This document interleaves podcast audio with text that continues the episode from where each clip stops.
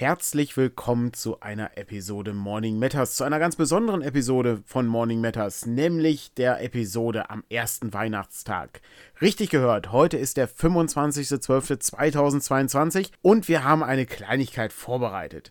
Im Laufe des Jahres habe ich angefangen mit Frank Conan die Serie zu gucken. Conan der Abenteurer mit Ralf Möller und diese Episoden gibt es eigentlich nur bei Patreon. Heute ist aber Weihnachten. Und da sollte man sich ja etwas schenken. Außerdem heißt es ja so schön, geteiltes Leid ist halbes Leid. Insofern lassen wir euch jetzt daran teilhaben, wie Frank und ich nach und nach an Conan der Serie verzweifeln. Wobei ich sagen muss, dass diese Episode eigentlich ziemlich gut ist. Und das lohnt sich wirklich, sich das anzuhören, weil wir in dieser Episode die beste Waffe aller Zeiten sehen. Und da kann ich wirklich nur sagen, diese Episode war bislang die beste Episode, bis wir Episode 6 gesehen haben, die jetzt aktuell bei Patreon verfügbar ist. Alle Leute, die aber jetzt ein Bildfeuerwerk erwarten und zwei Personen in Zoom-Fenstern sehen wollen, die muss ich leider enttäuschen. Ich konnte aber zumindest meinen Schreibtisch ein bisschen weihnachtlich drapieren, habe eine Kerze angemacht, ein bisschen Tee aufgesetzt und so und hoffe, dass das ein bisschen weihnachtliche Stimmung bringt. Da ich aber nicht ganz so viel Videomaterial aufgezeichnet habe, würde ich sagen, wir starten jetzt einfach mal, spielen die Musik und tauchen dann ein in die Welt von Conan dem Abenteurer. Viel Spaß dabei und frohe Weihnachten.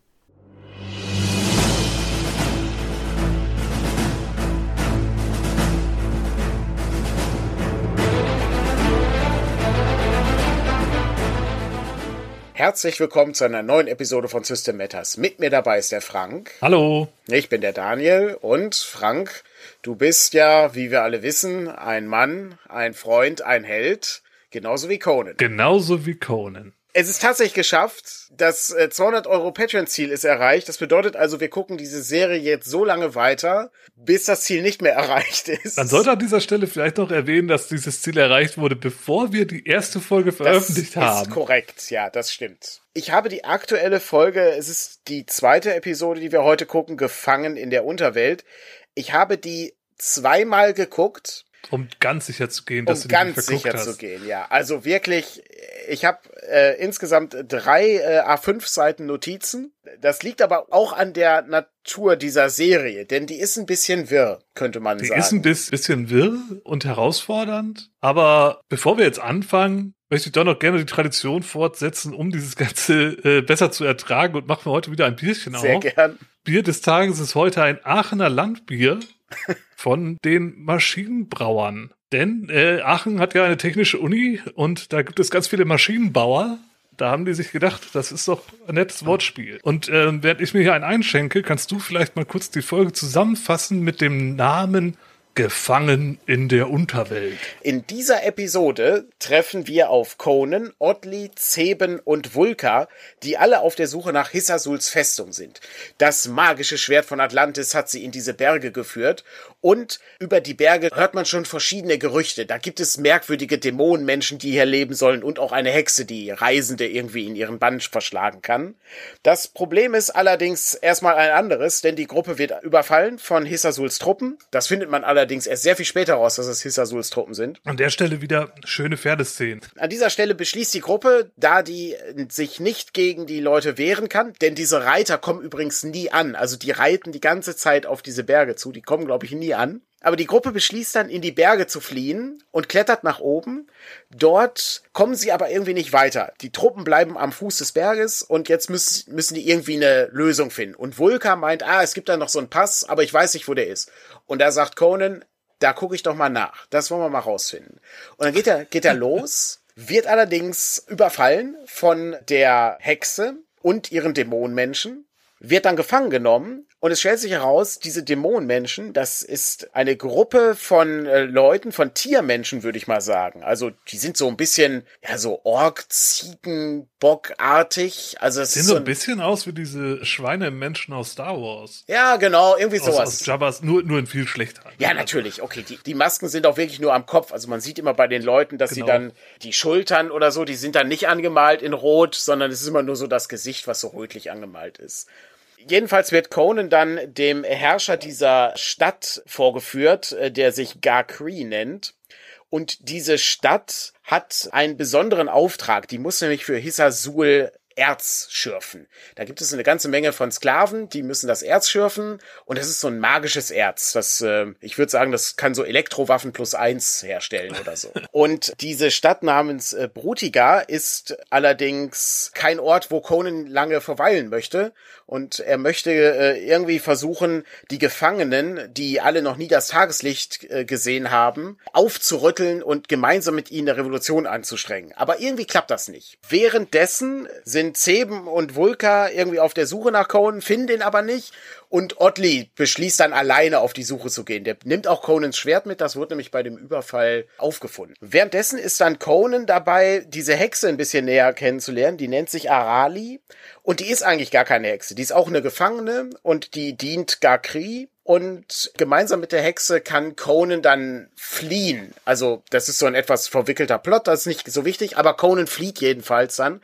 aus seiner Gefangenschaft, wo er vorher noch tief in diesen Erzminen gearbeitet hat, kann er jetzt eine Flucht organisieren und verirrt sich dann so ein bisschen in den Höhlensystem, muss gegen ein Echsenmonster kämpfen und am Ende kann er die Gefangenen zur großen Revolution anstacheln und diese Dämonenmenschen können überwunden werden. Ja, so ungefähr kommt's hin, ne? Ja. Also da passiert noch viel mehr in diesen ja. Sachen, aber so ganz grob gesagt funktioniert das so. Jetzt haben wir das ja ganz zusammengefasst und wir haben ja so ein kleinen Leitfaden, an dem wir uns jetzt entlanghangeln, um so ein paar Details noch mal ein bisschen tiefer zu betrachten. Äh, als erstes schauen wir uns die, die Dungeons und die Orte in dieser Folge an. Dann schauen wir uns die Monster an, die hier vorkommen. Danach schauen wir uns an, welche Charaktere auftauchen und ob sie sich irgendwie weiterentwickeln, wenn das halt wiederkehrende äh, Charaktere sind. Dann ganz wichtig, Sprüche von Otley, mhm. hatten wir ja auch schon in der ersten Folge. Und äh, was hätte Conan nicht gemacht? Eine neue Sektion, das ist diese ganze Struktur, die ist ja im Fluss, so wie wir auch hier im Fluss sind, wenn wir uns das anschauen. Das ist vor allen Dingen äh, du mit dem Bier, ja. Ja, ja, natürlich. das macht das ganz einfacher zu ertragen. Ich weiß nicht, wie du das schaffst, aber. Es ist, ähm, es ist hart, ja. Es ja. ist wirklich hart. Aber gut, äh, die neue Sektion ist, was treibt eigentlich Hisasul? Mhm. Denn wie wir ja auch gehört haben in der Zusammenfassung, der kam ja eigentlich gar nicht vor. Aber doch, er kommt in dieser Folge vor. Dann die große Frage aus dem Pilotfilm. Hat Conan endlich eine Schwerthalterung? Sehr gut, ein Riemen für seine, ein, für seine ein Waffe, Riemen, genau. Eine Scheide, irgendetwas, mhm. um sein Schwert nicht die ganze Zeit in seiner Hand zu halten. Und auch sehr wichtig, auch aus dem Piloten im Grunde entstanden, hat Conan jemanden befreit, um nahe bei Tamira zu sein. Denn wir wissen ja aus der Pilotepisode, dass Tamira, als sie im Sterben lag, Conan das Versprechen abgenommen hat, alle Gefangenen zu befreien, um so dafür zu sorgen, dass sie nahe bei ihm ist. Sehr merkwürdige seelische Erpressung, die da stattfindet. Aber ja, da gucken wir jetzt natürlich auch in den zukünftigen und in dieser Folge drauf. Und zum Abschluss, wenn wir das alles haben, dann schauen wir uns das Rollenspielrelevante an dann kommen wir dann zum einigen interessanten Teil. Aber das kommt als letztes, damit ihr alle dran bleibt. Genau. Bevor wir starten, muss ich noch kurz was erwähnen.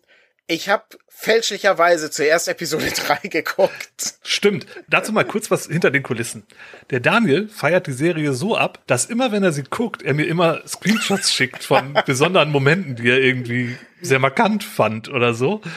Und das ist diesmal auch wieder passiert. Und dann schickt er mir einen Screenshot. Und da ich die Folge vorher schon gesehen habe, war mir klar, nee, das ist nicht die Folge, die ich gesehen habe. Ja. Und habe ihn dann zurückgeschrieben, ich glaube, du guckst die falsche Folge. Und mhm. dann wurde er, glaube ich, ein bisschen panisch, ja. oder? Das kannst du aber selber erzählen. Das Leid wurde sehr viel größer, weil ich hatte dann schon angefangen, Notizen zu machen. Und habe auch schon ordentlich gelitten. Also die nächste Episode, Frank, freu dich drauf. Das okay, ist wirklich ja. hart. da bist du jetzt gespoilert. Ich, ich ja, ja, das ist schon echt krass. Also ich war überrascht. Und tatsächlich ist es so, dass ich dachte, dass die ersten beiden Episoden der Pilotfilm sind. Das war ja eine sehr, sehr lange Folge und das war auch im Podcast wahnsinnig schwer zu besprechen alles. Ich hoffe, das hat irgendwie Sinn ergeben für Leute, die das nicht gesehen haben. Das wird jetzt ein bisschen besser, weil die Folgen viel kürzer sind und ein bisschen stringenter, möchte ich nicht sagen. Runder sind sie auch nicht, aber irgendwie ergibt es ein bisschen mehr Sinn. Das ist so ein eigener kleiner Kosmos, so eine Episode. Ja. Na gut, okay. Dann fangen wir doch einfach mal an mit den Dungeons und den Orten, die wir hier haben. Und ich mach einfach mal das erste. Das ist ganz simpel. Es sind die Berge, durch die die reisen. Finde ich, mhm. ist immer ein gutes Setting. Also den Bergpass suchen und so finde ich eine gute Sache. Der Hinterhalt im Bergpass ist auch eine klasse Sache. Ja, auch so diese Idee halt vor den Reitern in die Berge zu fliehen, ist ja auch nicht dumm. Ne? Ähm, die kommen da ja nicht hinterher. Sie müssen ja auch ihre eigenen Pferde im Grunde zurücklassen direkt am Anfang. Mhm. Was ich so ein bisschen eigenartig hier jetzt fand, war halt, die sitzen dann da auf diesen Sims, diesen, diesen Überhang da und hocken da irgendwie so rum, weil man auch nicht sieht, was da drumherum ist. Es ist halt wirklich sehr klein alles, sehr eng. Und man denkt sich so, ja, ihr seid da irgendwie in so einer Höhle, aber ähm, wo ist denn jetzt, wo sind denn jetzt die Bösen und was ist eigentlich die Gefahr und warum schaut ihr euch nicht einfach mal, warum geht ihr nicht mal drei Schritte, um zu gucken?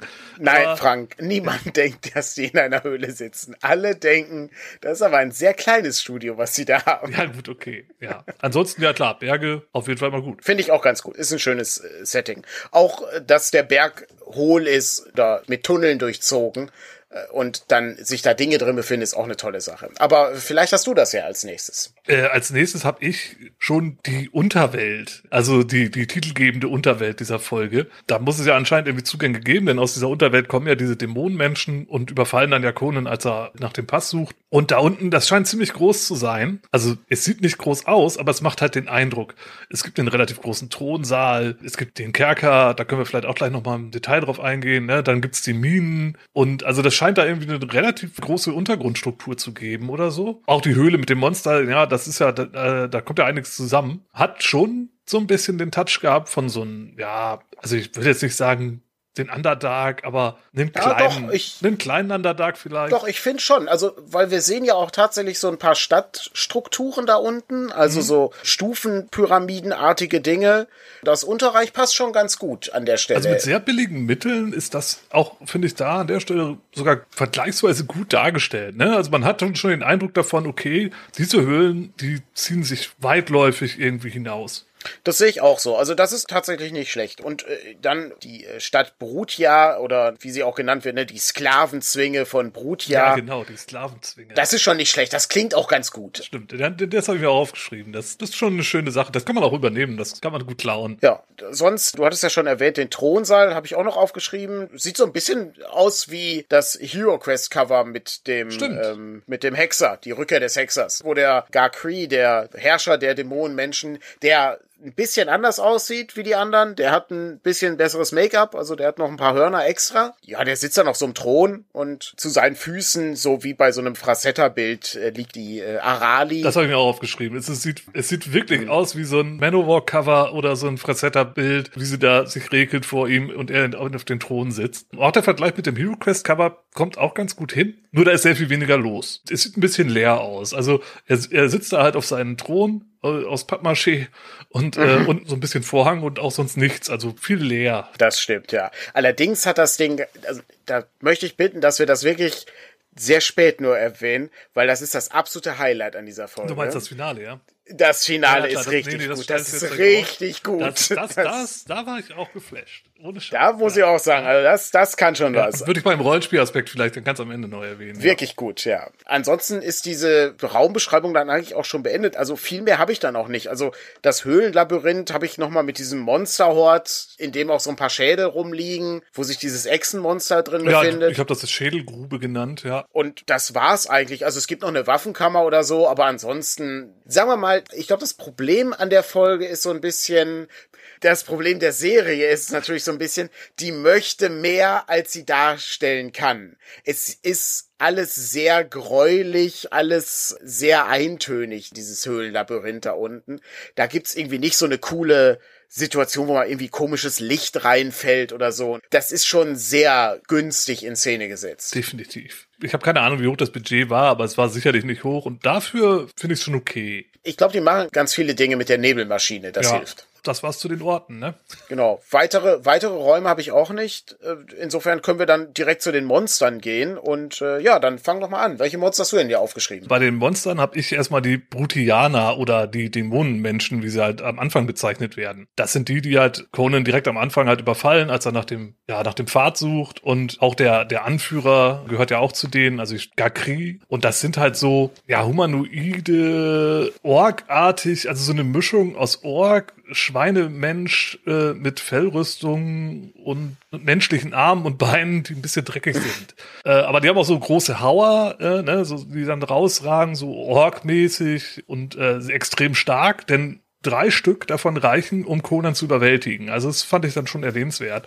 Die überwältigen halt im Grunde mit drei Leuten. Da dachte ich schon, okay. Einer davon beißt natürlich ins Gras, aber naja, Conan platt machen will schon was heißen. Ich bin mal gespannt, wie sich das in Zukunft so abzeichnen wird, wie wer wann Conan besiegen wird. Da sollte man ein Auge drauf haben. Das ist vielleicht noch eine interessante neue Komponente. Äh, ne? Wie oft wird Conan K.O. geschlagen? Ich nehme das mal mit Ich- auf in die Liste. Nimm das mal, nimm das mal mit auf für die nächste Ja, wir sind Episode. da ja im Fluss. Auch wenn ihr irgendwie Vorschläge habt für gute Kategorien, die sich irgendwie so, die wir vielleicht übersehen haben, schreibt uns in die Kommentare. Und ansonsten kann ich auch nur jedem empfehlen, sich die Serie irgendwie zu besorgen. Man wird auf jeden Fall hier ein paar Infos besser verstehen, wenn man die Serie gesehen hat. Ich habe noch einen Aspekt äh, bezüglich, die sind sehr stark. Ich bin da ein bisschen unentschlossen, weil zum einen hast du völlig recht, sie überwältigen Conan. Allerdings beschweren die sich eine Szene später, dass Conan so schwer ist, weil der so eine Tonne wiegt. Ja, stimmt. Die haben ihn dann ja auf so ein Holz gebunden, ja, wie wenn man so ein Wildschwein irgendwie irgendwo hin transportiert. Das ist ein bisschen und merkwürdig. quengeln dann dabei rum. Ja, hast recht. Gleichzeitig fand ich das ganz interessant. Also das sind schon sehr bösartige oder sadistische Leute. Also man sieht irgendwie keine Gnade bei den Minenarbeitern. Wenn der alte Mann den Stein nicht mehr tragen kann, dann wird er kurzerhand äh, über die Klippe geworfen. Ja, in die Grube von dem Monster wird er geworfen.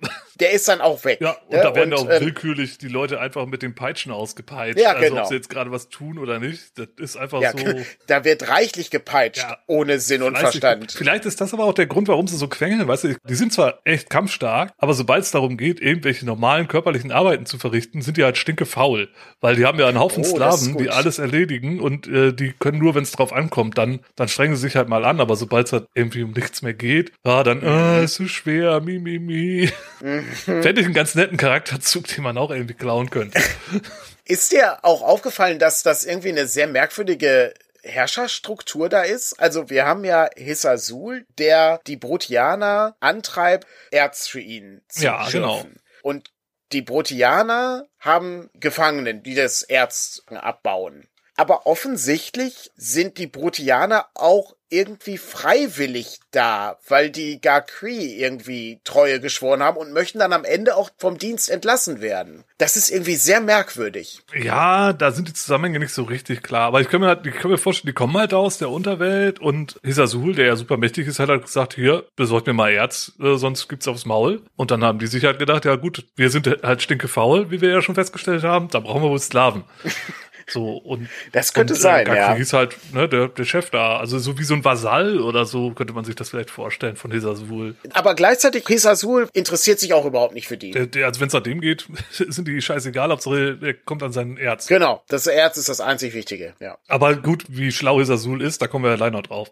Als nächstes hätte ich dann das Echsenmonster, was sich äh, in der Grube da Mhm. herumtreibt. Das ist Ja. groß, also ich vermute mal irgendwie so drei Meter groß oder so wird das sein. Also da muss selbst äh, Conan aufblicken und Conan ist jetzt auch nicht klein, gerade auch im Vergleich zu den Dämonenmenschen. Und das ist natürlich völlig mit CGI dargestellt. Also, wie man sich das so vorstellt. Plus, es gibt ab und an mal ein Gummibein Ja, zu da sehen. dachte ich auch so, ähm, haben sie dann nur ein Bein gehabt und deswegen den Rest aus CGI gemacht? Oder hatten sie ein komplettes Kostüm, aber sich gedacht, nee, CGI ist viel cooler. Ich glaube, die hatten nur ein Ja, Bein. das kann natürlich sein. Das ist auch sehr tragisch mit der Kampfszene, weil wir sehen dann Conan gegen nichts kämpfen. Also wir sehen immer nur die Perspektive, Conan schlägt irgendwo gegen und man sieht den Impact nicht. Außer das ist von CGI irgendwie einmal dargestellt, ganz am Ende. Ja, ganz am Finale, ja, aber vorher ist halt immer nur äh, Schnitt auf Conan, wie er sein Schwert in, in der Luft rumwedelt, äh, Schnitt auf das CGI-Monster, das irgendwie kreischt. D- So geht's halt hin und her. Also spektakuläre Kämpfe muss man hier nicht erwarten. Und das Monster selber sieht jetzt auch nicht so eindrucksvoll aus. Also ist halt so ein humanoides Reptilienmonster in der Schädelgrube. So wie bei Star Wars auch wieder, um da den Vergleich anzustellen, ne? wie bei Jabba unten im Keller, da ist halt das eine Vieh, Ja, das wird genau. ab und zu mal gefüttert mit den alten Sklaven, die man irgendwie entsorgen muss. Und Conan tapert da ja so zufällig rein. Rein zufällig findet er das. Das ist äh, auch äußerst merkwürdig. Da kommen wir auch noch Da mal kommen wir zu, weil es hat, hat auch was fürs Rollenspiel so ein bisschen. Ja. Interessanterweise fand ich das CGI gar nicht so schlecht, weil ich die nächste Folge schon gesehen habe. Okay, ja, dann äh, mache ich mir ein bisschen Sorgen. ansonsten habe ich keine weiteren Monster mehr aufgeschrieben. Alle anderen Leute sind jetzt besondere Personen. Ja, da kommen wir dann ja im Grunde an der nächsten Stelle zu interessante Charaktere, also wiederkehrende und halt auch neue. Wen hast du denn da? Ja, ich fange einfach mal an mit Arali. Mhm. Das ist äh, die Hexe. Zeben erzählt Vulka, dass es äh, hier in dieser Gegend, in, auf diesem Bergpass, gibt es eine Hexe und Dämonenmenschen. Und diese Hexe soll Leute zu sich locken und dann töten. Das ist so ein bisschen wie in dem richtigen Conan-Film, wo Conan, nachdem er befreit wurde, durch die Lande irrt und äh, auch die Hexe trifft. Ja, in der Hütte. Ja. Und so ähnlich ist diese Szenerie hier auch. Also Conan äh, findet eben diese Passage durch die Berge, sieht dann diese geheimnisvoll schöne Frau, wird dann überwältigt von den Dämonenmenschen und stellt dann am Ende fest, dass Arali eigentlich auch nur eine Gefangene ist und gar keine Hexe. Die besitzt keine Zauberkraft oder so etwas. Das ist insofern nochmal ganz interessant, weil ich das später auch fürs Rollenspiel notiert habe. Ja, es ist ja auch so, dass, dass sie im Grund, also er hält ja auch vor, so von wegen, wie das denn sein kann, dass die anderen da schuften müssen und sie hier so das Schoßhündchen für den Gakri, also den Anführer da spielt. Und da meint sie halt auch, ja, ist ja besser als Schuften. Also mir macht das auch keinen Spaß, aber was habe ich denn für eine Wahl? Gleichzeitig ist sie aber fasziniert von dieser Welt da draußen, denn sie kennt diese Welt da draußen auch nicht. Was sehr merkwürdig ist, weil die eben diese Passage auch kennt. Also das ist äußerst seltsam. Aber sie möchte dann von Conan auch erfahren, wie ist das denn da draußen? Gibt es da Kreaturen, auf denen andere Leute reiten können? Gibt es da Städte? Kann man tatsächlich mit einem Boot durch die Gegend fahren? Und all solche Fragen stellt sie Conan, der dann zu Conan dem Gelehrten wird und äh, frei erzählt, welche Wunder diese große Welt da hat, mit leuchtenden Augen. An der Stelle auch, also ich finde es ja eigentlich ganz nett, dass wenn man irgendwie auf, auf einen NSC trifft, der halt bestimmte Sachen nicht kennt, mhm. sich halt fragt, wie denn das sein könnte könnte. Aber wenn dann so konkrete Fragen gestellt werden, ist das wieder absurd. Also das war schon, schon sehr eigenartig, wie sie sehr konkret nach äh, Reittieren fragt und nach Städten, obwohl sie davon doch noch nie was gehört hat. Also sehr merkwürdig. Ohnehin ein unglaublich merkwürdiges Gespräch ist das. Am Ende stellt sich dann eben heraus, sie ist die Hilfe, die Conan braucht, um aus dieser Knechtschaft da zu entkommen von den Dämonenmenschen. Aber äh, sie äh, ist auch keine gute Intrigantin. Also sie hat Garcree mit vergiftetem Wein schläfrig gemacht, aber das ist misslungen. Und dann haben wir eben eine Situation, wo sie Conan die Waffenkammer zeigt, weil Conan gerne wissen möchte, was dieses merkwürdige Erz ist. Und dann werden Arali und Conan überrascht, eben von dem Herrscher der Dämonenmenschen. Ja, es kommt dann zum Kampf und dann muss Conan allein fliehen und Arali muss dann warten, bis äh, Conan äh, die ganzen Gefangenen befreit. Da können wir auch vielleicht direkt übergehen zu den anderen Gefangenen. Also ich habe mir hier jetzt noch die Sklaven oder insbesondere halt auch den, naja, in Anführungsstrichen Anführer der Sklaven Kirot aufgeschrieben. Der Gefangenensprecher, so nennt der, er sich. Der Gefangenensprecher, genau. Mhm.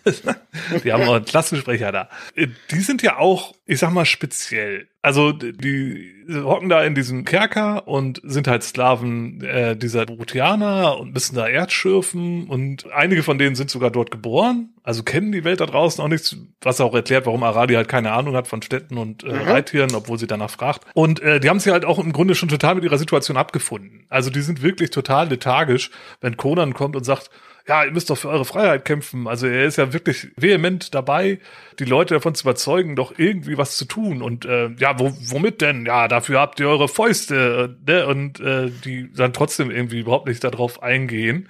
Und er so ein bisschen auch daran verzweifelt, fand ich eigentlich ganz interessant, weil das ist ja eigentlich seine Hauptmotivation, Leute befreien. Und irgendwie, Stimmt. da hat man aber irgendwie nicht richtig was draus gemacht. Dann passiert's ja, dass Arali dann es schafft, Conan zu befreien und schließt das Tor auf und Conan sagt zu denen, los, kommt, jetzt können wir los. Und die, nein, nein, wir, wir trauen, nein, nein, wir wollen lieber nicht, wir wollen lieber schürfen, nö, nö. Genau. Und dann haut Conan dann halt mit Aradi alleine ab und dann fangen die an so zu überlegen und denken sich, hm, was machen wir denn? Und da, ja gut, jetzt wo die Tür auf ist, kann man ja vielleicht auch mal rausgehen. So, und das ist im Grunde wirklich die Entwicklung, die da stattfindet. Das ist wirklich, und das ist wirklich völliger Unsinn. Das ist haargenauso, wie du das beschrieben hast. Ja, aber jetzt ist doch die Tür schon auf. Ich würde auch gerne die Welt da draußen sehen, sagt dann irgendjemand der Gefangenen. Und dann meint ein anderer, nee, nein, dürfen wir nicht. Aber wieso denn nicht? Lass uns so rausgehen. Und dann marschieren sie auf einmal raus. Und dann sind die aber alle auch auf 180. Dann sind die richtig sauer. Ja, kaum sind sie raus aus, aus, ja. der, aus der Kerkertür, fangen sie halt an, auch dann auf die Brutianer einzuprügeln. Also dann, dann ist auf einmal Holland in Not. Sehr merkwürdig. Der Gefangenensprecher Kirot ist auch, äh, wie Conan feststellt, beim Essen sehr kräftig. Weil die Arbeit hat die nämlich stark gemacht. Die Arbeit hat ja auch Conan stark gemacht. Das wissen Das wir ja. stimmt. Ja, also was wir auf jeden Fall lernen aus so ziemlich allen Conan-Varianten und auch hier, Sklavenarbeit stehlt deinen Körper. Dass das natürlich völliger Quatsch ist, müssen wir natürlich dazu sagen. Ja, das ja, ist natürlich völliger Unsinn. Blödsinn. Ja. Wie so vieles in dieser Serie. Ja, gut, wenn wir jetzt noch, noch tiefer ins Detail gucken, ich glaube, wir sind die ersten Menschen, die das tun, äh, so tief jetzt reingucken. Die sagen ja, dass sie hier geboren sind zum Teil. Der, der Kirot und äh, die Arali, die sind ja jetzt auch jetzt nicht die allerjüngsten. Die sind auf jeden Fall über 20. Deutlich. Deut- Also ja. äh, Kirot ist äh, mit Sicherheit eher so so Ende 30, Ja. äh, wenn nicht sogar 40. Und ähm, Arali würde ich auch eher so Ende 20, äh, Mitte 30 irgendwie schätzen. Bedeutet also, diese Minen existieren so seit summa summarum mindestens 40 Jahren. Mhm. Jetzt wurde aber auch gesagt, dass dieses Erz erst vor kurzem entdeckt wurde. Und da denke ich mir so, ja, was sind denn hier diese Zeitspannen, in denen die Leute hier rechnen? es ergibt nicht viel Sinn, wie das da aufgebaut ist. Aber gut, sei es drum, es ist nur eine kleine Etappe innerhalb dieser großen Reise, die wir hier zusammen mit Conan erleben. Trotzdem äh, stimme ich dir völlig zu, diese sehr apathischen Gefangenen, die sich nicht zur Revolte treiben lassen von Conan, sind etwas komisch. Ja. Mich hat das Ganze ja wahnsinnig an ähm, Nummer 6 erinnert, The Prisoner. Ich weiß nicht, ob du das mal gesehen hast. Ja, es war lange her. Und es war auch, glaube ich, sehr viel besser. Das kannst du nicht vergleichen hier. Das kam mir so zwei, dreimal in den Sinn. Zum einen, äh, dass Leute sich irgendwie völlig abgefunden haben mit ihrer Situation trotz einer Gefangenschaft, ist sehr ähnlich zu The Prisoner. Mhm, ja, stimmt. Dann natürlich Conan, der so ähnlich wie äh, Patrick McGoon äh, in eine Situation kommt, äh, in die er nicht rein möchte und wieder rauskommen möchte. Und das Allerwichtigste ist, dass die Dämonenmenschen alle Leute nur als Menschlinge bezeichnen. Conan dann aber sagt, ich bin kein Menschling, ich bin ein Mann. Das ist etwas schief übersetzt an der Stelle, weil ich habe es dann auf Englisch nochmal nachgeguckt. Also ich habe wirklich Arbeit hier rein investiert. ja, ich ne? merk's. So, so ganz, richtig. ganz begeistert. Erstmal sagen die zu den Leuten Manlings, also um die zu depersonifizieren an der Stelle. Und eigentlich sagt dann Conan, I'm not a manling, I'm a man. Also ein Mensch bin ich. Das ist es, äh, worum es da eigentlich geht. Das ist schon sehr ähnlich zu The Prisoner. Ne, Ich bin keine Nummer, ich bin ein freier Mensch, ist ja da der eigentliche Spruch. Also eigentlich ist doch nur konsequent, denn er ist ja auch ein Freund und ein Held. Da hast du völlig recht. Also ganz interessante Parallele und äh, grundsätzlich immer sehr schlecht, wenn du in einem schlechten Film, einer schlechten Serie einen besseren Film, eine bessere Serie erwähnst. Ja gut, ich habe ja auch ein paar Mal jetzt schon Star Wars äh, Assoziationen Ich aufgebaut. glaube auch, also ich glaub auch nicht, dass das zufällig ist. Ich glaube, das Ja. wurde schon so am Reißbrett zusammenkonstruiert. vielleicht ist das auch noch ein Punkt für unsere Liste. Äh, woran haben wir uns erinnert gefühlt? Ist vielleicht, ich, ich nehme das einfach mal auf. Wir sind hier ja im Fluss. Das ist auf dass gut. die Folgen, die wir hier aufnehmen, immer länger gehen als eine Episode. genau. Ich hoffe nicht. Um ein bisschen voranzukommen, gehe ich noch mal kurz auf die anderen Charaktere ein, die wir hier haben. Nämlich die Begleiter von Conan, die wir ja schon kennen. Also Seben, Vulka und Otley. Da habe ich nicht viel zu stehen. Zu Seben habe ich stehen, scheint abergläubisch zu sein, denn der ja direkt am Anfang, wie gesagt, ja schon erzählt von der Hexe und irgendwelchen Dämonenmenschen in den Bergen und er sich irgendwie äh, Sorgen macht. Also er, er macht ja Zeichensprache und Vulka versteht das ja alles und übersetzt es dann immer. Und äh, Vulka ist nicht abergläubisch. Der sagt halt, ah, stell dich nicht so an, ist alles Blödsinn. Heul nicht rum. Ja, und Otley ist äh, relativ pragmatisch in der äh, Situation. Und Otti ist eher pragmatisch, genau. Also das sind so Charakterzüge, die wir vielleicht vorher noch nicht so gesehen haben, die sich hier jetzt darstellen. Ansonsten habe ich über Seben und Vulkan nur stehen, dass sie im Grunde den Rest der Folge verpennen. ja, das, das stimmt. Denn also das Einzige, was sie machen, ist im Endeffekt, äh, sie gehen einmal kurz nach Conan suchen, finden dann das Schwert, sagen sich, ja, das ist aber blöd, legen sich schlafen und dann ist Otley halt derjenige, der die Initiative ergreift und sich das Schwert nimmt und sagt, okay, ich suche Conan jetzt auf eigene Faust, weil das kann ja nicht sein. Und das ist eine äußerst merkwürdige Situation. Die unterhalten sich, Vulka und Seben, und kommen dann zu dem Schluss, ja, wir warten jetzt hier bis zum äh, Sonnenaufgang auf Conan. Und wenn er nicht kommt, gehen wir runter an den Fuß des Berges und sterben wie Männer. Ja, dann kloppen wir uns mit den, mit den Schergen von Hisasul, die uns hier reingetrieben haben. Wir haben ja keine Wahl. Das ist völliger Unsinn, weil Vulka auch noch sagt, ich weiß, dass es hier so einen Pass gibt. Und die haben den Pass auch gefunden, weil die da das Schwert finden. Die könnten also noch weitergehen in diesem Höhlensystem. Aber das machen die nicht. Das ergibt überhaupt keinen Sinn. Also wirklich sehr absurd. Das mag man auch gar nicht weiter drüber nachdenken. Es einfach, es würde einfach nicht passen. Die haben, die hätten die Zeit nicht gehabt, äh, auch noch Vulka und äh, Zeben irgendwie gefangen zu nehmen. Wo dann am Ende Otley hätte irgendwie alles machen müssen. Außerdem wären die dann schon zu dritt und zu dritt wären die schon stark genug, weil es gibt, glaube ich, nur vier oder fünf von diesen Dämonenmenschen. Alle anderen Dämonenmenschen tragen so riesige Helme äh, weil die Masken natürlich auch sehr aufwendig sind für diese drei, vier Dämonenmenschen. Aber das sind ja Probleme, mit denen wir müssen, müssen wir uns beim Rollspiel nicht rumquälen. Das ist völlig richtig. Da haben wir wesentlich mehr Budget, ja. Ich habe mir aber doch noch was aufgeschrieben zu Otley. Und zwar ist Otley durchaus ein Kämpfer geworden. Der hat nämlich ab und an trifft er nämlich auch mal jemanden und zwar so, dass der äh, tödlich verwundet wird. Ah ja, als sie den, den Berg stürmen, ne? Zum Beispiel. Da schmeißt er nämlich einen die Klippe runter und später, äh, wenn er das Schwert an Conan überreichen will, der in dieser Grube gegen das Echsenmonster kämpft, muss Otley mit seinem Dolch einen der Dämonenmenschen verletzen, um äh, das Schwert überhaupt herabwerfen zu können. Stimmt, ja, ja, stimmt. Also da hast du recht. Ist mir jetzt gar nicht so, habe ich gar nicht so drauf geachtet, aber ja, der boxt sich hier diesmal ein bisschen mehr durch. Hm, fand ich auch ganz interessant. Kann man ein Auge behalten, wie das weitergeht mit Otley. Vielleicht tut sich da noch was, weil der ist ja eigentlich ist er ja der Schüler des Zauberers gewesen in der letzten äh, Episode. Ja, aber da hat er gelernt, dass er böse ist.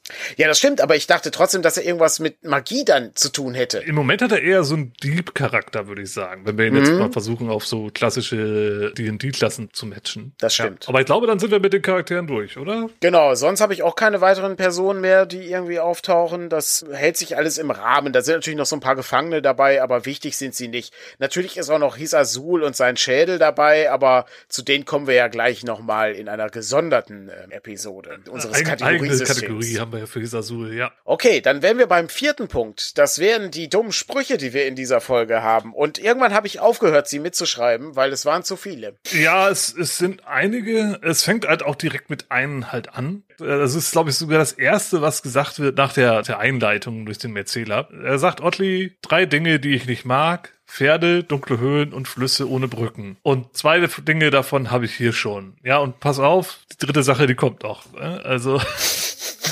ähm, ist so ein bisschen Foreshadowing mit dem Holzhammer. Ich glaube, weil ich ja die nächste Episode schon gesehen habe, ich könnte mir vorstellen, dass jede Episode jetzt davon eingeleitet wird, von einem dieser weisen Worte von Otley. Dann haben wir mit dieser Kategorie ja im Grunde den Kern getroffen. Also, ja. da können wir das schön das weiterführen. Das äh, freut mich.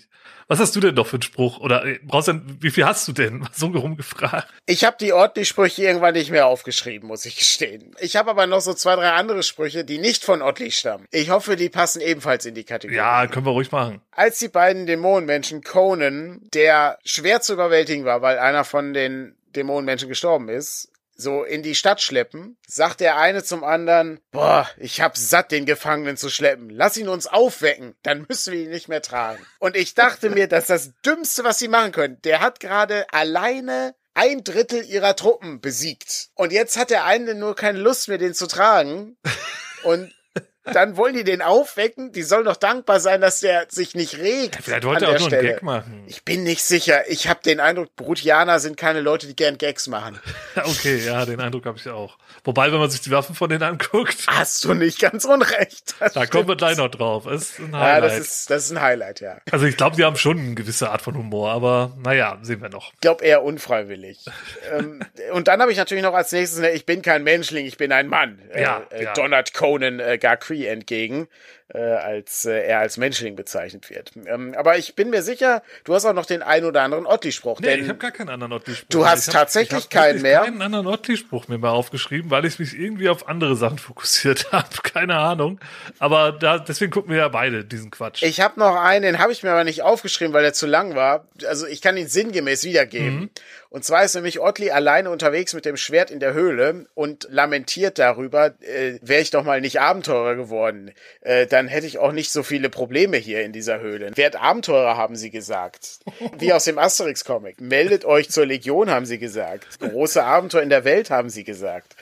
Da lamentiert Otley noch so ein bisschen herum. Ja, er quengelt da so ein bisschen, während er irgendwie in der gefährlichen Höhle mit dem Schwert rumtapert, das, was auch eine sehr merkwürdige Situation ist. Ja, aber wie gesagt, das Dümmste war wirklich hier, lass uns mal den Gefangenen aufwecken, ich habe keine Lust, den zu tragen. Ja, das ist wirklich... Vielleicht sollten wir die Sektion wirklich auf dumme Sprüche von irgendwem umtauschen. Genau, wir nennen es einfach die dumme Zitate, ja, das ist vielleicht, ja, eine, ja. Ist vielleicht eine Option.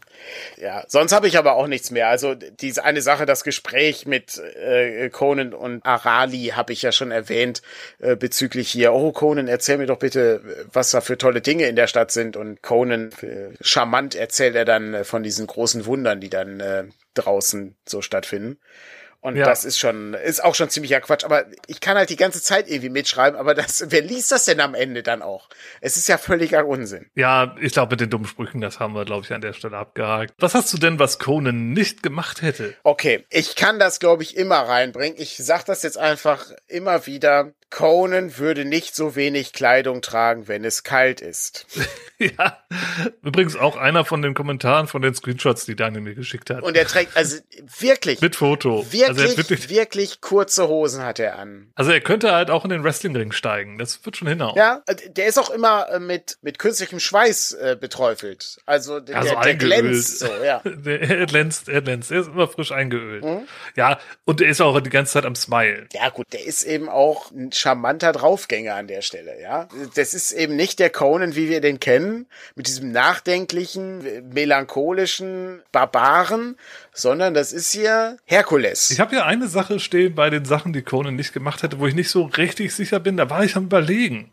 Würde mhm. das machen, würde das nicht machen? Als sie in der Mine sind, da stellt er sich eine ganze Weile ziemlich bockig an. Alle sind am Arbeiten, nur er sitzt halt da und macht gar nichts. Und dann kommt einer von den, von diesen Rutianern und sagt, hier, los, bewegt deinen Hintern und peitscht ihn dann auch so ein bisschen aus und so. Und einer von den äh, anderen Slums sagt auch, los, jetzt, jetzt mach was, weil sonst kriegen wir Ärger und das gibt nur Stress und bla. Und dann fängt er halt auch an. Und ich bin halt so ein bisschen zwiegespalten. Würde er das wirklich machen oder wäre er zu, äh, doch dickköpfig genug, um das länger durchzuziehen? Weil er, er knickt halt echt schnell ein. Ähm, mhm. Da war ich so ein bisschen, weiß ich nicht. Ist eine gute sicher. Frage. Könnte ich jetzt auch nicht einschätzen. Also ich könnte mir halt auch vorstellen, dass Conan das auch einen Tag lang durchziehen würde. Einfach, um mal so die, die Grenzen auszutesten. Ja, und um die Lage auch zu sondieren, so ein genau, bisschen. Genau, wie weit ne? gehen die mhm. hier? Was gibt's denn hier noch? Und vielleicht mhm. bietet sich ja eine Gelegenheit, dass jemand irgendwas Dummes macht. Auf der anderen Seite ist es ja auch vielleicht nicht blöde, anzufangen zu arbeiten und so ein bisschen den Schein zu wahren. Also insofern bisschen zwiespältig an der Stelle kann ich jetzt nicht sagen, so oder so. Aber zumindest nicht uninteressant die Frage, wenn man sich mal doch mal eine interessante Frage hier in diesem ganzen Blödsinn stellen kann. Das ist völlig richtig, ja, weil die, die Situation ist ja schon sehr vertrackt. Das ist ja problematisch, da irgendwie rauszukommen. Mit seiner Kraft kommt er dann irgendwie nicht raus, gerade weil er auch keine Unterstützung hat von den anderen Gefangenen. Also ja. die könnten ihm nicht helfen. Das heißt, er ist völlig auf sich allein gestellt in dieser Situation und kommt da irgendwie nicht so richtig vorwärts. Insofern könnte ich mir schon vorstellen, dass er vielleicht so ein bisschen den Schein wahrt und ein bisschen arbeitet, aber gleichzeitig irgendwie sondiert, pantherhaft, um rauszufinden, wie komme ich denn hier wieder raus. Interessant finde ich, dass er dann nie irgendwie erwähnt oder irgendwie mal in Betracht zieht, dass er ja noch Freunde hat, die draußen sind, Guter die Punkt. vielleicht irgendwann auftauchen könnten, um ihm zu helfen oder die er versuchen könnte zu warnen oder, oder irgendwas. Aber es ist fast so, als wäre er da hin, alleine hineingestolpert. Aber in Anbetracht dessen, dass Seben und Vulka auch nichts Besseres zu tun haben, als ein Nickerkind zu machen, um sich dann am nächsten Tag in den Tod zu stürzen, ist das vielleicht auch von Conan gar nicht so dumm gewesen, äh, sich nicht auf die zu verlassen. Da habe ich mehr erwartet von denen. Ja, ja, da ja. war ich auch enttäuscht. Mhm. Also Abgesehen von Otley, der das ist der einzige, den man hier trauen ja. kann. Das werden wir auch auf jeden Fall im Auge behalten. Definitiv. Ich habe äh, noch etwas, was Conan nicht getan hat. Und zwar würde Conan keine dummen Bewegungen mit seinem Schwert machen, wenn er gegen ein Echsenmonster kämpft. Er würde nicht aber kurz zeigen, was kann ich so alles und mit dem Schwert herumfuchteln und hier noch eine Drehung und da noch eine Drehung, hier nochmal umgreifen. Er wird das eigentlich bekämpfen, wird auch nicht immer auf der Stelle stehen bleiben, sondern mal ein bisschen ausweichen, nach links springen, nach rechts springen. Der ist ja Kämpfer. Ja, also der würde ja schon wissen, ja. wie man kämpft. Ja, weiß aber äh, Ralf Möller nicht. Das ist das Problem. Und der, der kann dann halt nur da stehen und mit dem Schwert schwingen. Im Grunde sieht das aus, was wir da sehen, wie die Trainingsszene in dem richtigen Conan-Film, wo Conan am Strand steht und das Schwert schwingt. Ja, ja und ganz äh, ikonisch. Oder ne, der Anfang vom zweiten Teil, wo er da auch irgendwie alleine steht mit dem Schwert. Und äh, hier haben wir eben dann diese Situation, dass er ja im Kampf gegen das Echsenmonster solche besonderen Moves dann irgendwie macht. Ja. Aber ich glaube, das werden wir in jeder Folge wiedersehen. Das glaube ich auch, ja. Hast du denn noch weitere Sachen, die Cohen nicht machen würde? Na, so richtig nicht. Dass er da irgendwie mit der Hexe anbandelt, fand ich doch irgendwie so, also so richtig anbandeln tut er ja nicht, aber das fand ich schon plausibel, dass er auch versucht, irgendwie die Leute für sich zu gewinnen, fand ich auch plausibel. Also mal abges auch selbst abgesehen von seiner Motivation durch Tamira, ist das ja schon sinnig zu versuchen, da irgendwie Hilfe zu finden. Also ich fand ihn ansonsten eigentlich relativ stringent. Okay.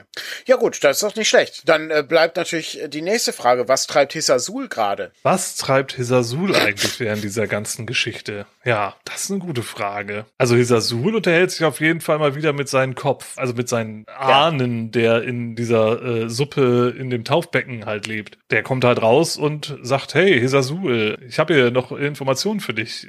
Und er ist halt total genervt und will eigentlich gar nichts davon hören. Dann erzählt er ihm dann halt doch davon, dass die Brutianer halt Conan gefangen genommen haben, denn anscheinend hat dieser Totenschädel aus der Suppe irgendwie, ja, so Visionen und kann in die Ferne gucken oder sowas. Wie das Palantir nur sprechend oder so und erzählt ihm das halt, dass Conan gefangen wurde von den Butianern und da wird auch noch mal so ein bisschen erläutert hier mit dem Erz und so. Und ja, dann die Reaktion von dieser Sul finde ich halt echt super. Also ich weiß nicht, willst du das vielleicht gerade wiedergeben dann? Es ist äußerst faszinierend äh, und wir müssen dann noch mal kurz rekapitulieren. In der ersten Folge erfahren wir, dass Hissasul weiß, dass ein Mann mit einem Schwert aus Atlantis ihn töten wird. Und dieser Mann ist Conan. Und nun erfährt er, dass die Brutianer Conan gefangen genommen haben. Der Schädel rät ihm, die könnten den ja umbringen, dann wäre das Problem weg. Das muss er denen nur sagen. Genau, aber Hisasul denkt sich, ah, so wichtig ist das jetzt auch nicht. Der könnte doch einfach da für mich weiter Erz schürfen. Und das wäre ja auch eine tolle Strafe. Das, das ist eine viel bessere Strafe. Das ist nicht so falsch an der Stelle. Also ich, das ist natürlich schon sehr grausam, aber das würde ich nicht machen, wenn ich weiß, ich habe geträumt, wie dieser Typ mich umbringt. Und bisher waren meine Träume eigentlich immer ziemlich glaubwürdig an der Stelle. Ja, und auch die Visionen, die halt der Kopf immer wieder ja, genau. ausspuckt, die haben ja auch eigentlich immer zugetroffen. Ja, und jetzt denkt er sich, ach, weißt du was? Nee, ich finde das viel grausamer, wenn er weiter Erz für mich schürft und ich mit den Waffen dann halt weiter die Bevölkerung quäle. Und dann fragt ja sogar der Totenkopf, der immer noch keinen Namen hat, er fragt ihn sogar noch, denkt ihr nicht, dass es nicht ein bisschen riskant wäre? Er könnte ja entkommen, dann geht's wieder von vorne los. Und was sagt dieser Sul? Ach, das wird schon nicht passieren. Da das ist ziemlich unrealistisch. Hören. So ein Quatsch diese Brutianer, die haben noch nie jemanden entkommen lassen. Ja. Du wärst ja, bist ja verrückt, wenn du daran glaubst. Und wenn du mich weiter ärgerst, kippe ich eine Flasche Wein in deinen Trog hier. Dann hast du wieder Kopfschmerzen. Das sagt genau. er. Das, das, ist, das habe ich mir nicht ausgedacht. Das sagt er. Ja, eigentlich auch ein guter Spruch, ja. Und was er, was er auch so geil ist, ist, dass er halt eigentlich gar keine gute Meinung von den Brutianern hat und danach hat aber voll darauf vertraut, dass sie den nicht entkommen lassen können. Es ist äußerst merkwürdig. Also ein Bösewicht, wie er im Bilderbuch steht. Wie man, ja. wie man ihn sich als Mitspieler in einer Rollenspielgruppe nur wünschen kann. Ich muss allerdings bei dieser Szene ist mir etwas aufgefallen. Äh, ich äh, werde da jetzt mal ein bisschen genauer drauf achten. Aber die Qualität der DVD ist nicht sehr gut, ja. Das ist sehr grisselig, das Bild. Trotzdem ist mir aufgefallen, dass manchmal aus dem Nasenloch des Schädels, und das ist ja so ein Totenschädel, da läuft manchmal ein bisschen Wasser raus. Da ist irgendwie so eine kleine Pfütze drin. Da habe ich immer drauf geachtet, weil der immer so hin und her wackelt, der Schädel. Das fand ich ja, er kommt ja aus der Suppe raus, dann sammelt sich ja, das ja, genau. halt in der Nasenhöhle. Ja. Das fand ich irgendwie ganz lustig. Ich musste mal drauf achten beim nächsten Mal, wenn du das Okay, siehst. ich habe da jetzt ein Auge drauf. Mhm. Ja, also mal sehen, was dieser so beim nächsten Mal äh, treibt, denn wir hören nicht mehr von ihm in der Folge. Also die Information, dass Conan davonkommt, bekommt er nicht in dieser Folge, vielleicht in der nächsten, vielleicht auch nie. Ich glaube, das wird nach wie vor immer nur reingeschnitten sein, weil diese Szenen alle an einem Tag gedreht wurden. Die werden sich niemals treffen. Das ist meine Prophezeiung. Niemals wird Conan auf Hisasul treffen. Das wäre ziemlich traurig. Ich bin absolut sicher, dass das nicht passieren wird. Wir werden sehen. Kommen wir zum nächsten Punkt, den wir sehr schnell abhalten können, denn wir haben uns ja beim letzten Mal gefragt, wird Conan sich irgendwann mal eine Schwerthalterung in irgendeiner Form besorgen? Und wir können mit Stolz verkünden, er hat einen Riemen. Ja, er hat jetzt einen Riemen. Kommt vielleicht gut. auch dadurch, dass sie am Anfang diesen Berg hochklettern müssen? Oh, du hast recht. Äh, mein Gott, halt du aus der hast Not recht. Heraus. Aus der Not. Also ich glaube, wenn es nicht in den Berg anfangen würde, oh. dann hätte er wahrscheinlich das Schwert weiter in der Hand gehabt. Du hast völlig recht. Ich wette mit dir, das ist der Grund. Ziemlich gut. Ja. Also er hat jetzt den Riemen, mal sehen, wie lange er ihn hat. Wir werden berichten. Bis dahin werden wir aber den Punkt hier von, von unserer Agenda streichen, weil ja. Das ist ja nicht erwähnenswert, solange er diese Halterung jetzt weiter Ja. hat. Ich glaube, auch der nächste Punkt kann relativ schnell abgearbeitet werden. Hat Conan jemanden befreit, äh, was ihn näher zu Tamira bringt? Ich würde sagen, an dieser Stelle, ja, das ist, äh, hat ja stattgefunden. Äh, es hat ein bisschen gedauert, Eindeutig. ne, bis die Leute irgendwie auf äh, seiner Seite waren oder äh, erkannt haben, dass Freiheit irgendwie doch ganz cool ist. Und dann hat er aber am Ende, kann man sagen, hat genug Leute befreit. Tamira wird natürlich mit keiner einzigen Silbe erwähnt. Nee, nee, nee. Warum er das macht, äh, ist, ist nicht klar. Und wahrscheinlich hätte er es auch mal gemacht, wenn halt die Tamira-Story überhaupt gar nicht stattgefunden hätte. Aber wenn wir das jetzt mal als seine Grundmotivation annehmen, dann hat er die hier auf jeden Fall erfüllt und würde in Dungeon World hier jetzt auch einen Erfahrungspunkt bekommen. ist richtig. Guter Punkt. Ja, Da sind wir ja auch schon beim Rollenspiel. Genau. Das ist irgendwie eine schöne Überleitung zum Rollenspiel. Was uns denn da so aufgefallen ist, was irgendwie fürs Rollenspiel auszuschlachten, zu klauen oder als Ja. Inspiration dienen könnte. Das Highlight kommt auch hier ganz zum Schluss natürlich. Ja, natürlich. Aber ich, ich komme erst mal mit einer Kleinigkeit, die ich ganz cool fand eigentlich sogar. Es gibt da die Szene, nachdem Conan befreit wurde und dann irgendwie da durch die Höhlen tapert und sich umschaut. Da ähm, schnuffelt er irgendwas. Ja, das ist richtig gut. Und geht dann in die Richtung. Also er kommt irgendwie an so eine Kreuzung oder es sind mehrere Gänge, Abzweigungen und, und er trifft halt die Entscheidung, wo er hingeht, anhand des Geruchs, der irgendwie aus einer Richtung zu kommen scheint.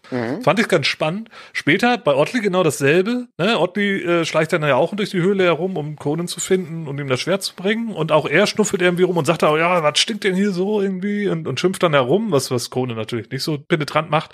Ja, also das fand ich eigentlich ganz cool, denn das ist ja auch so ein, so ein Punkt, den man gerne mal, wenn man in der Spielleitungsrolle äh, sitzt, äh, mal vergisst. Das kann doch schon mal ganz interessant sein, der Gruppe mitzuteilen, wie das denn aus einer bestimmten Richtung riecht. Mhm, Das ist völlig richtig. Und das ist auch eine ziemlich gute Sache, um die Aufmerksamkeit auch etwas zu lenken. Also der eine Korridor, der irgendwie sehr merkwürdig riecht und der andere, der nicht so sehr danach riecht. Oder wo zum Beispiel ein frischer Wind herausweht. Habe ich Das auch ist auch, aufgeschrieben. du gerade auch, wenn es darum geht, wenn man an so einer Gabelung steht, ne, gehst du links oder rechts, dann willst du ja auch irgendwie eine Entscheidungsgrundlage haben. Guter Punkt. Äh, weil sonst ist es ja egal. Ne? Und, und wenn halt nichts zu sehen ist äh, in beide Richtungen, ist es dunkel, dann, dann kann ja schon, wenn das auf der einen Seite moderig sauer riecht und in der anderen irgendwie so ein frischer Wind herkommt, dann hast du ja eine Basis, auf der du eine schlaue Entscheidung treffen kannst. Ja. Oder halt nicht so schlau. Sehe ich, sehe ich genauso. Ich kehre nochmal zurück ganz an den Anfang der Episode, wo die Gruppe sich darüber unterhält, was das hier für eine komische Gegend ist. Und hier sehen wir Gerüchte in der Situation eines Films oder einer Serie. Die Gruppe hat Gerüchte gehört, die wissen, das ist ein Bergpass. Es gibt hier einen Tunnel, der durch den Berg führt.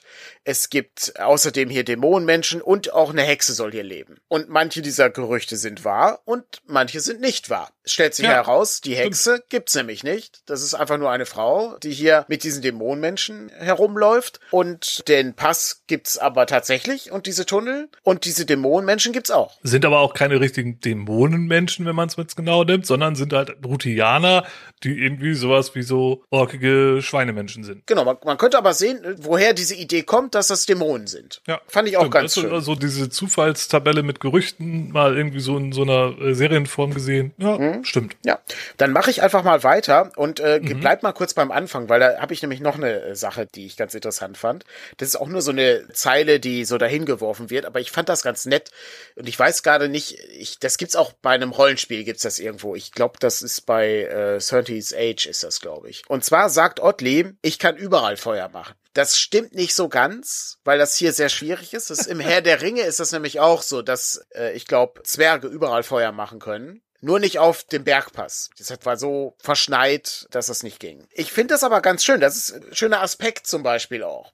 Und ich meine, bei 13's Age ist es, glaube ich, so, dass du eine Sache bestimmen kannst, die nur du kannst. Ja, das ist richtig. Bei der Charaktererschaffung sagst du halt eine Sache, für die dein Charakter halt einmalig ist. Und das ist eine ganz schöne Sache. Und ich, ich meine, Otley schafft's ja dann auch. Es ist schwer, aber er schafft es. Da fällt mir noch so ein Spruch ein. Die wollten Vulkas Hose verbrennen. Äh, Vulka ist ja der, der große, dicke Typ, der so ein bisschen Bud Spencer-artig ist.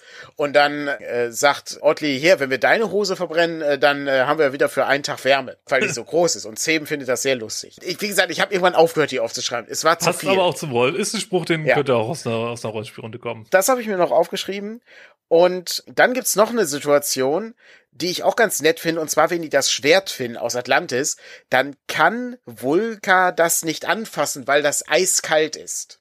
Und Zeben zieht dann so ein Stück Leinen von seiner Kleidung ab, die wirklich, der hat auch nicht viel an, aber der, Der hat auch nicht viel an, der hat ja, ja. wirklich wenig an. Und dann zieht er trotzdem immer noch so ein Leinenstück her und Den dann, zieht er irgendwie aus seiner Hose raus. Ja, Stimmt. Jetzt, wo du es sagst, erinnere ich mich. Man muss sich das vorstellen, er hat wie so eine Lederbuchse hat er halt an, irgendwie so eine kurze, wie so eine, so eine Fußballerhose ist die so von der Länge her. Und dann greift er halt von unten ins Bein rein und zieht so einen Lappen raus. Und ich denke mir, wo war der Lappen? Ja, vielleicht ist das so eine Situation, wo man nicht mehr erfahren möchte an dieser Stelle. Trotzdem mag ich aber diese Situation, dass die Klinge so kalt ist, dass du die nicht anfassen kannst. Stimmt, es hat halt auch so ein bisschen, weil auch Conan nie irgendwas in der Richtung gesagt hat oder irgendwie, äh, er ist halt da der Auserwählte und da gibt's halt kein Problem, aber wenn andere die Klinge führen wollen oder transportieren wollen, dann gibt's halt Probleme. Mhm. Das Schwert ist ja auch schlau, wie wir aus dem Pilotfilm wissen. Das ist ja intelligent. Und habe ich auch da schon gemutmaßt, nicht in der letzten Folge, dass das Schwert nie wieder reden wird? Nee, hast du nicht, aber ich tendiere auch in der Richtung. Und möglicherweise wird es auch nie wieder kalt sein. Ich würde das auch in die Liste aufnehmen. Äh, wie entwickelt sich das Schwert? Sehr gute Idee. Gut. Und wenn wir schon bei Schwert sind, könnten wir auch direkt zum Highlight kommen, oder? Hast du noch was? Ich habe tatsächlich noch eine Situation, das Ja, ist aber dann. so breit, dass das im Grunde sehr allumfassend ist. Wir haben eigentlich eine ganz schöne Szenerie. Die Gruppe unterwegs über einen Berg. In dem Berg befindet sich eine Stadt, da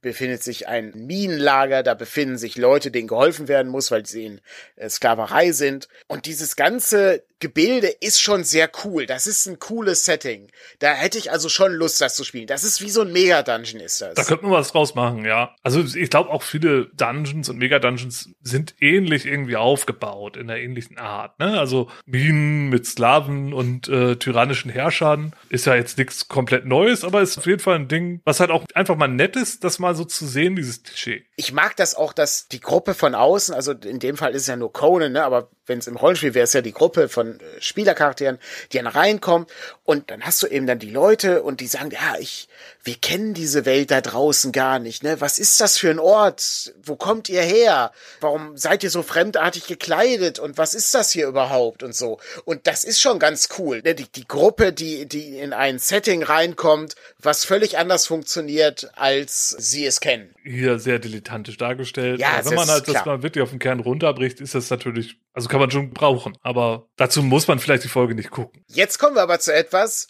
und da muss ich schon sagen, wenn man die Folge hat, also da hab ich nicht mit gerechnet. Nee, nee, also da wurden wir beide überrascht. Das ist richtig gut. Also, Das ist wirklich gut. ich habe gelacht, ich habe geweint, ich war begeistert. Das war schon ziemlich geil. Habe ich wirklich nicht kommen sehen. Also das Ende und das große Finale, das ist wirklich, das hat's wert gemacht, diese Folge durchzustehen. Ist auch bisher mein Highlight in der Serie. Ja, also ich würde es auch erstmal als, als das Highlight sehen. Auch da vielleicht für in Zukunft mit aufnehmen gibt's ein neues Highlight, aber äh, Guter das Punkt. ist definitiv. ist es besser als das, was wir Vielleicht haben sie in der zweiten. Folge jetzt schon alles an Kreativität verschossen, aber das war wirklich, sowas habe ich noch nicht gesehen. Nee, jetzt Also, haben wir die Leute genug angeheizt. Ja, Frank, ja. Worum geht's? Was ist diese tolle Szene, die wir da gesehen haben? Also, wie wir ja wissen, wird da unten Erz geschürft. Und aus dem Erz werden Waffen hergestellt für Hisasul. Anscheinend ist das ein sehr mächtiges Erz, das hier geschürft wird. Und es wird auch gesagt, dass es irgendwie magisch ist. Und er ist da ja ganz geierig drauf. Und gegen Ende bricht Conan ja mit Arali in diese Waffenkammer ein, weil er wissen will, was denn hier mit dem Erz passiert. Und er will halt diese Waffen sehen. Und dann kommen die in dieses Waffenlager und man sieht dann halt zahlreiche Waffen,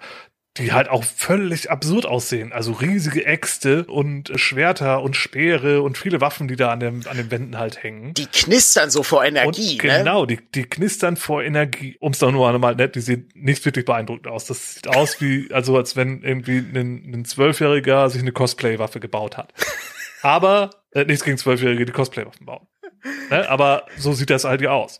Und die knistern halt so ein bisschen und die Mhm. sind auch anscheinend irgendwie elektrisch aufgeladen und da funkeln so Blitze rum und Mhm. so. Also offensichtlich magische, mächtige Waffen, die wir hier haben. Ja, plus 1 W6 Elektroschaden machen die, ja. Genau, Mhm. irgendwie so. Also wirklich heißer Scheiß und davon auch nicht zu knapp. Und dann kommt's zum großen Finale und da würde ich dann mal an den Daniel übergeben. Da kann das dann jetzt. Ich, du kannst das gern beschreiben, was da passiert. Also ich möchte dir das nicht äh, wegnehmen. nein, ich überlasse dir die Bühne. Ich, ich freue mich einfach nur. Also die Waffen sind natürlich schon ganz gut, aber das ist bei weitem nicht das Highlight. Also man muss sich das Highlight am Ende so vorstellen, alles ist in Bedrängnis, ja?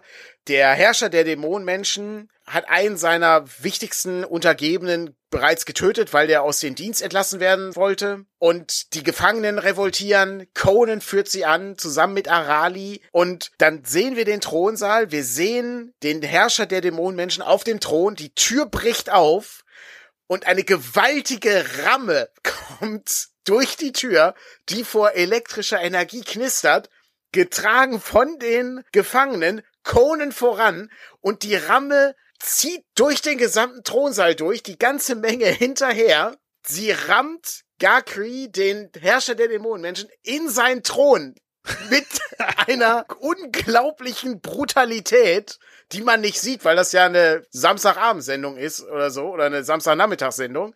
Aber die Idee, dass eine Gruppe von Leuten die Ramme benutzt, für ja. die man sonst Festungstore einrammen würde, um den Herrscher der Dämonenmenschen zu vernichten, ist schon ziemlich gut. Hab ich überhaupt nicht kommen sehen. Gar nicht. Nee, also ich dachte auch so, als sie halt reingestürmt kam, ne, mit dieser Ramme und die Tür einschlagen, dachte ich, ja, cooler Moment, cooler Auftritt. So, jetzt kommt irgendein Lama-Kampf. So, jetzt lassen sie das Ding fallen und fangen an, irgendwie wieder mit ihren Schwertern zu wedeln. Aber nee, die laufen einfach weiter auf den Typen zu und rammen den in seinen Thron. Der Thron bricht auch noch irgendwie so halb in zwei und auch wieder Blitze und Knistern, ne? Und das Ding ist ja vorne auch aus diesem Metall komplett irgendwie wie so eine große Kuppel vorne dran. Und das rammen sie ihn dann rein und dann, ja, kommt er zum zum Erliegen. Und ich dachte also, also okay, touché. Also Absolut also, fantastisch. Das habe ich noch nicht gesehen. Ist wirklich. Und man sieht die auch nicht, als sie im Waffenlager sind, sieht man diese Ramme auch nicht. Also es ist halt wirklich komplett überraschend, völlig aus dem Nichts. Knallt die Tür auf und die kommen reingerannt und man hat da überhaupt nicht mit gerechnet. Also mega gut. gut. Wirklich, äh, das hat mich versöhnt bisher, weil die Serie ein voller Erfolg. Ich bin jetzt glücklich, dass ich das gesehen habe, weil das ist echt ja. gut. Also allein dafür, das wirklich die, der elektrische Rambock, der den, der den Herrscher der Dämonenmenschen zur ja. Strecke bringt. Ganz großes Kino wir müssen natürlich jetzt also wieder auch ein bisschen runterkommen. Es ist immer noch Conan der Abenteurer hier. Ja, aber ja? nochmal, wenn du dir das halt in der Rollenspielrunde vorstellst. In der Rollenspielrunde ist das gut. Rausmachst und, ne, weil, ja. ne, die haben nicht viel Budget, das sieht alles billig aus und das ist alles sehr holperig und auch nicht wirklich brutal. Aber diese Idee die. zu nehmen, richtig gut. Ja, fand ich auch richtig, richtig gut, ja. Und äh, das ist auch das Beste, was man da so rollenspielerisch ausziehen kann. Ja, das hat man noch nie gesehen. Also das, das ist wirklich hervorragend, ja. Damit haben wir Episode 2, Gefangen in der Unterwelt besprochen, von Conan der Abenteurer. Und während ich das so guckte, kam mir eine Idee. Und zwar dachte ich mir, welche zehn Dinge braucht eine Conan-Folge? Und dann habe ich einfach mal zehn Dinge aufgeschrieben, die mir so aufgefallen sind im Laufe dieser Folge. Und die sind nicht ganz ernst gemeint, aber ich bin interessiert daran, wie oft die so auftauchen in den folgenden Episoden. Und ich fange einfach mal an, meine zehn Punkte zu nennen. Ja, ich bin gespannt, weil äh, das höre ich jetzt auch gerade zum ersten Mal. Wir haben kurz vorher gesprochen, dass ich, dass ich sowas hatte, aber äh, die genauen Punkte kennst du nicht, genau. Okay, ich fange an. Erster Punkt. Eine Ottli-Puppe taucht auf. ja. Zweiter Punkt. Irgendetwas Check. aus Styropor soll etwas sehr Schweres darstellen. Check. Drittens. Jemand ist sehr eingeölt. Das ist tatsächlich immer so, ich weiß, aber es fällt einem so sehr auf, wie sehr Conan glänzt. Das ist wirklich krass. Viertens. Es wird sehr wenig Kleidung getragen.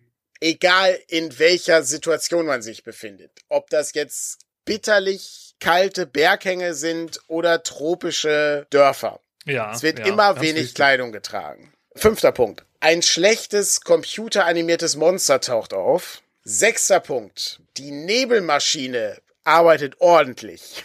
Ja. Siebter Punkt. Conan trifft auf Leute, die nicht in Freiheit leben. Sehr gut. Das passt ja auch zu dem Tamira-Topic. Achter Punkt. Eine geheimnisvolle schöne Frau tritt auf. Ja.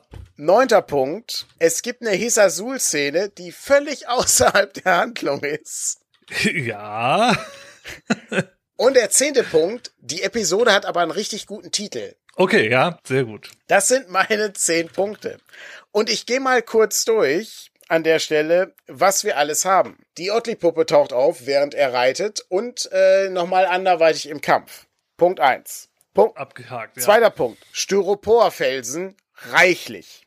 Das äh, glänzende Öl auf dem Körper von Conan. Dritter Punkt. Vierter Punkt, wenig Kleidung. Schlechtes CGI-Monster ebenfalls, sind fünf Punkte mittlerweile. Die Nebelmaschine sechs. Leute, die nicht in Freiheit leben, sieben. Eine geheimnisvolle, schöne Frau, acht Punkte. Die Hisazul-Szene, die außerhalb der Handlung ist, neun Punkte. Und der Episodentitel, der ist nur so okay, würde ich sagen. Ja, also ist halt so. Ist okay. 9,5 Punkte haben wir in dieser Episode hier. Wir gucken mal weiter, wie sich das entwickelt. Ja, wir werden das im Auge behalten. Vielleicht werden wir die Liste auch nochmal irgendwie ein bisschen ergänzen. Äh, das ist ja alles sehr im Fluss. In der Tat. Wir gucken mal, wie sich die Liste so bewährt in der nächsten Episode und schauen dann mal, was so passieren wird. Vielleicht machen ja, wir auch. Es könnte auch sein, dass in der nächsten Folge eine völlig andere Liste dabei rauskommt. Das kann durchaus sein, aber als Arbeitshypothese können wir die ja erstmal mit. Genau, sehr gut. Ausgezeichnet. Dann haben wir jetzt in der Aufnahme fast doppelt so lange gesprochen, wie die Episode lief. Erschütternd, aber äh, es hat ja trotzdem Spaß gemacht.